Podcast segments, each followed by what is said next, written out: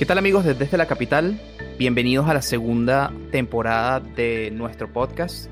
El día de hoy vamos a estar conversando sobre, bueno, todo lo que ha estado sucediendo en Estados Unidos durante el mes de enero y todo lo relacionado a la transición entre la presidencia de Donald Trump y ahora la nueva presidencia de Joe Biden y el ambiente que se vive aquí en la ciudad de Washington en estos días. ¿Qué tal amigos de Desde la Capital? Soy Rodolfo Moncada y como lo acaba de mencionar mi colega Don Alfredo, estaremos platicando desde la elección en Georgia, lo que se ha vivido en DC y la próxima semana ya platicaremos cómo fue, cómo se desenvolvió todo el ambiente en la capital del mundo. Bienvenidos a Desde la Capital.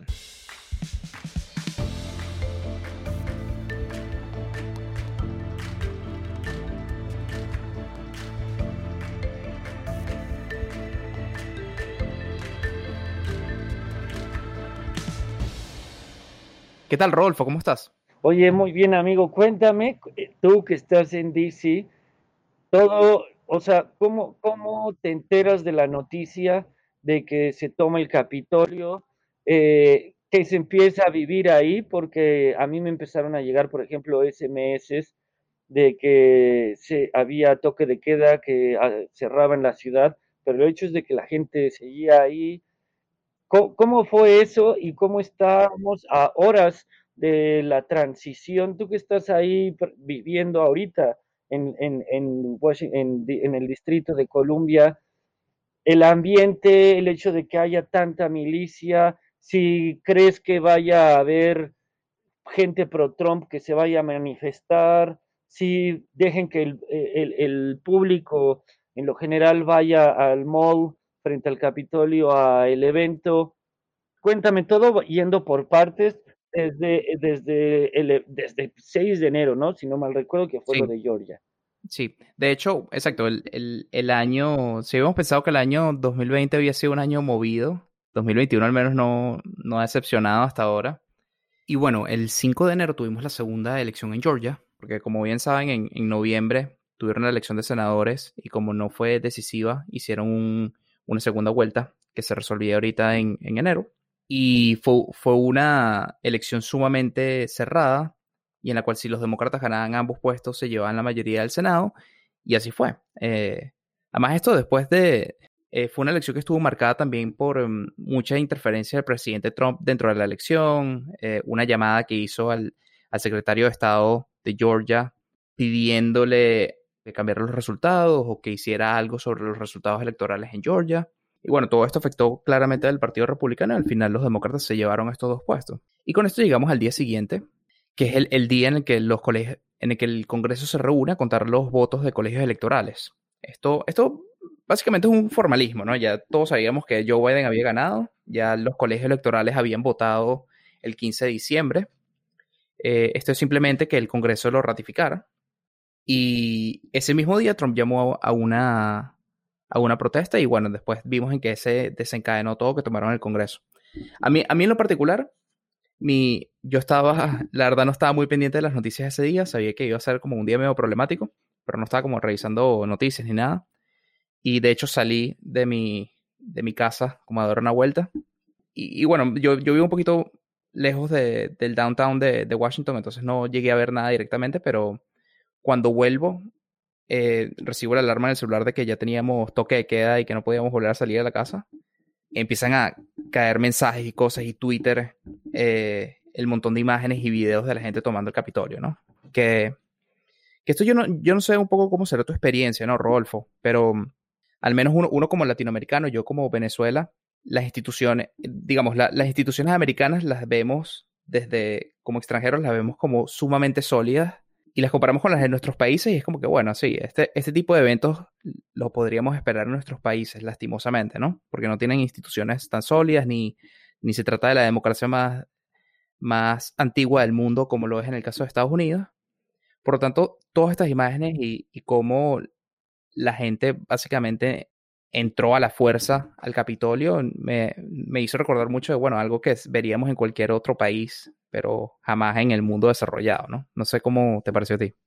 Mira, eh, yo, yo estaba sorprendido de, de cómo estos tipos, de cómo estas personas empezaron a...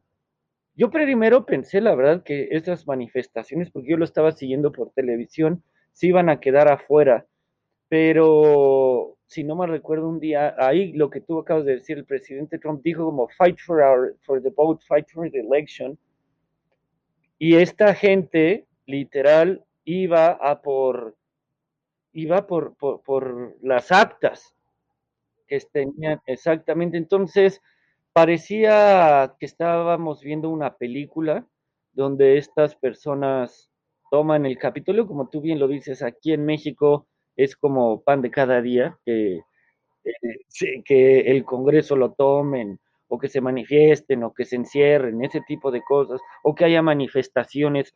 Pero como tú bien dices, nosotros que tú que todavía estás viviendo ahí, yo que vivía ahí, el hecho de que siempre, por lo menos, eh, los, la zona de los monumentos, del Capitolio, de la Casa Blanca, impenetrable, es una seguridad sumamente fuerte que le dio la vuelta al mundo y todo esto permeó eh, dándole una muy, muy, muy mala imagen a la gente del sur a la gente de ultraderecha, a la gente que apoya al presidente y al presidente mismo como a su gente, ¿no? Yo estaba leyendo unos tweets de Ivanka donde les llamaba patriotas y, que estaban defendiendo, la, defensores de la democracia cuando estaban violentando todo.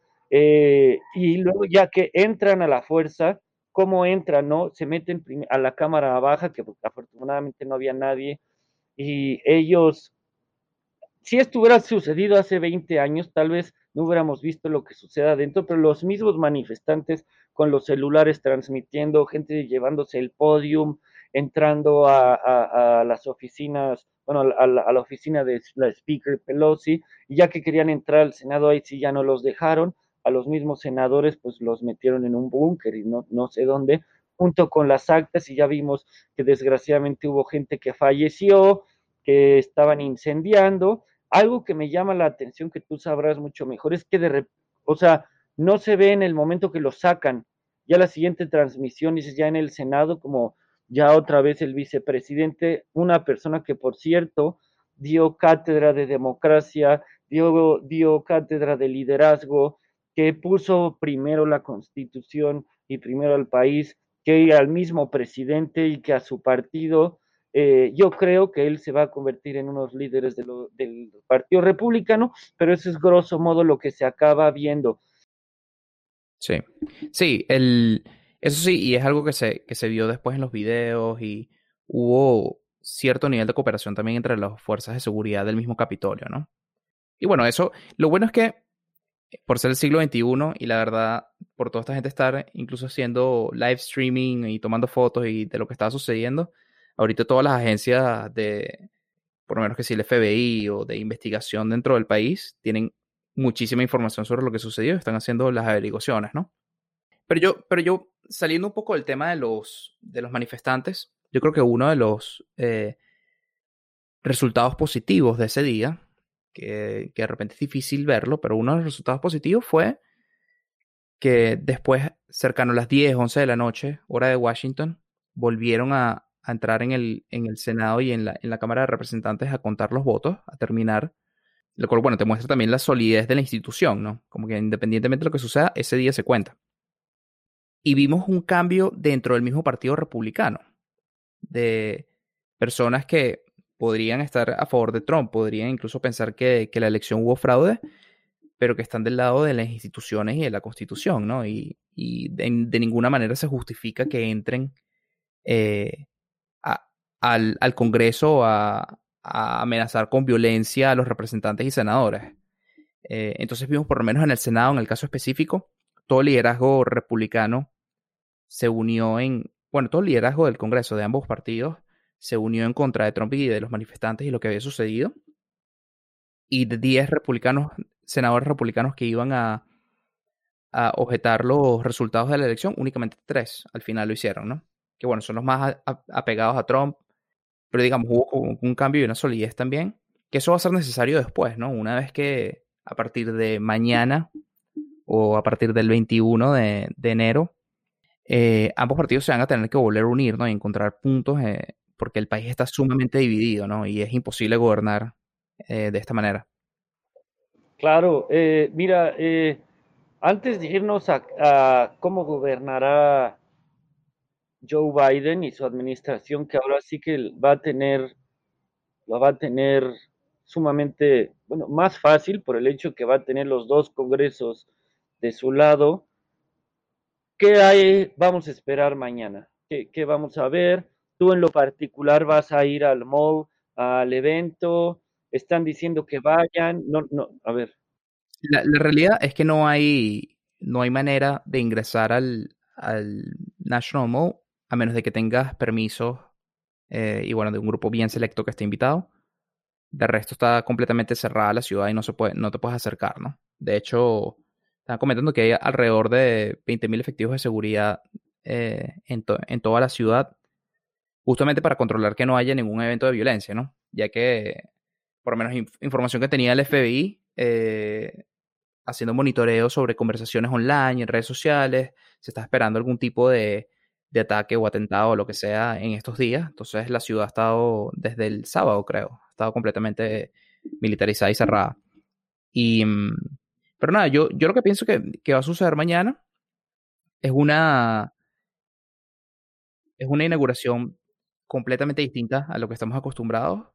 Em, no, no vamos a tener las miles de personas, no va, eh, bueno, una, no va a estar ni siquiera el mismo presidente Trump, que ya dijo que, que no va a estar presente.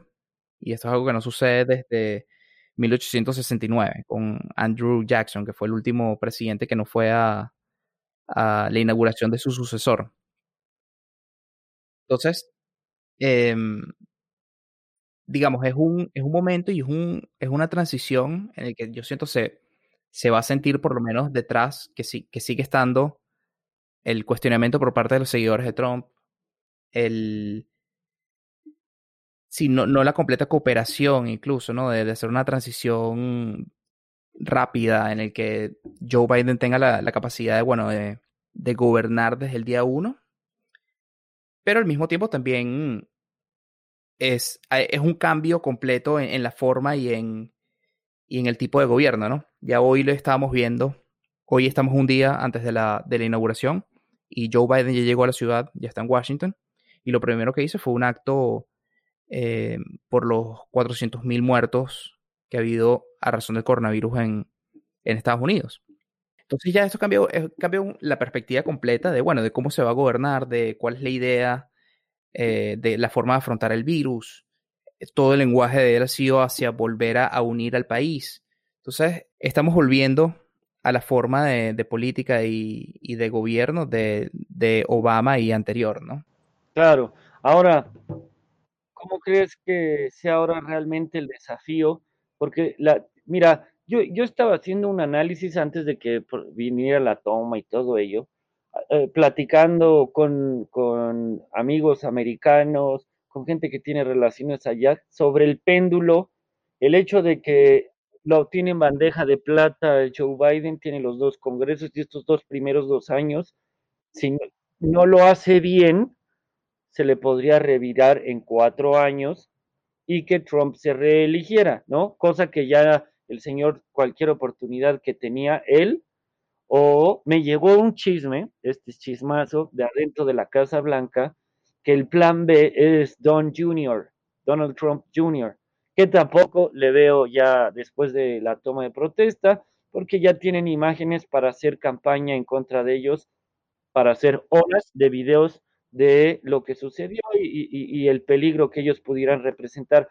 Pero ¿cómo va a ser el gobernar un país extremadamente dividido en cuanto a la población? Porque va a tener al Senado y al Congreso de su lado, lo que bien acabas de, de decir, los dos partidos van a ver por el beneficio del país, el Partido Republicano prácticamente que va a tener que iniciar porque no hay un liderazgo a menos que lo tome Michael Pence pero, por otro lado, 70 millones de americanos, por lo menos en noviembre pasado, estaban a favor de aún presidente Donald Trump. ¿Cómo ves la situación, a tu parecer? cómo se percibe en los Estados Unidos, qué va a venir, cómo van a ser estos dos primeros años.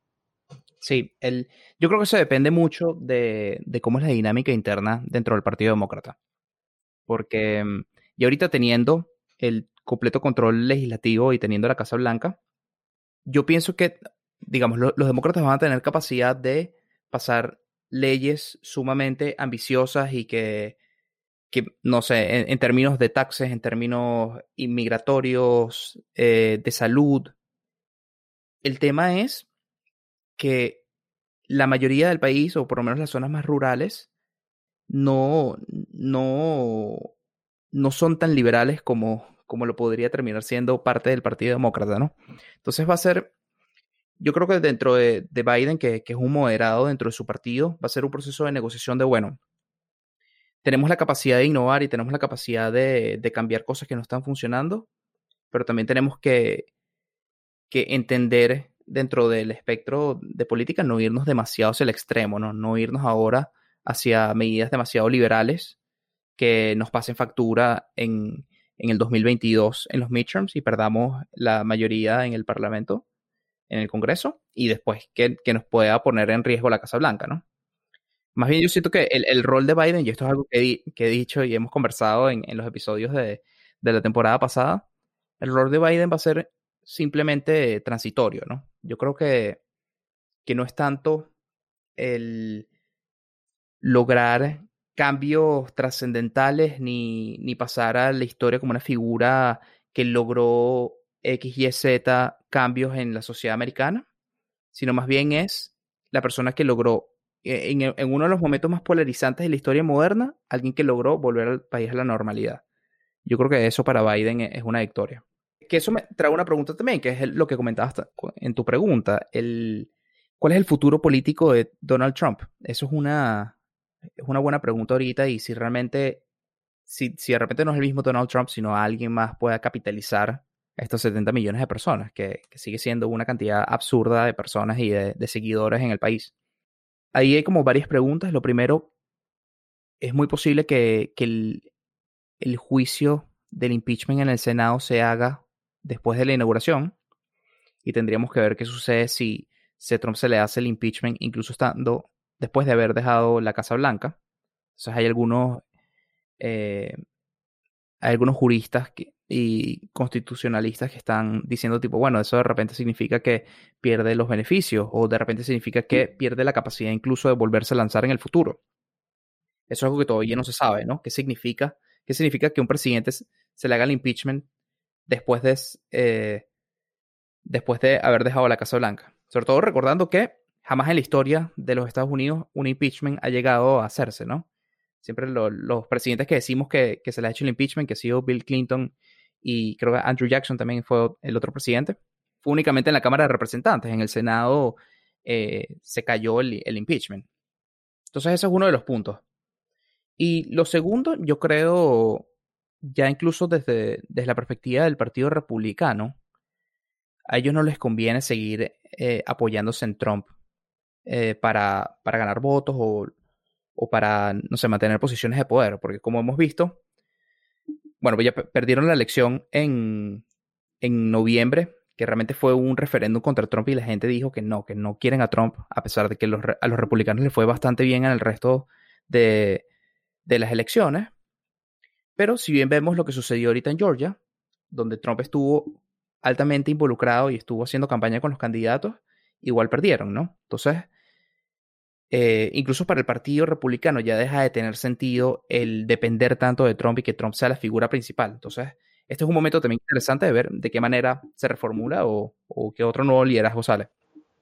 Claro, ¿no? Que, aquí viene la gran oportunidad de los jóvenes de tomar las riendas del partido, tomando como base todo esto, eh, esperando que Joe Biden tal vez no sea el gran cambio que todos esperaban y digan, ya ven, no lo hizo, porque la tiene, la tiene muy compleja por el hecho de que seguimos con COVID, ya se está vacunando la gente, pero sigue COVID, la economía y la división extrema en, el, en, en, en la ciudadanía. Entonces, la tiene difícil, pero como tú dices, si, si si no lo hace mal, si vuelve a, hacer este unificador, va a pasar de listo y va a acabar siendo como un Jimmy Carter, como un eh, Bush padre que pues, estuvo por ahí, se avientó cuatro años, porque creo que él dijo que ya no se avienta a los ocho, también por la edad. O sea, va a ser el presidente en 78 años, el presidente más longevo de la historia. Y Trump, a mi parecer, quedará en la historia como un error, un error que no se puede repetir. Sí, yo creo incluso que quedará como el, el experimento americano, ¿no? Que no funcionó. Bueno, que no funcionó, exactamente. Exactamente, que de no haber habido, mira, yo creo que Trump fue tratar de agasajarse y haber dicho, me la robaron, pero yo respeto las instituciones, ahí se ven, me, cuatro años me voy a dedicar a recorrer el país y escuchar y, y en cuatro años otra vez toma changotana, regreso.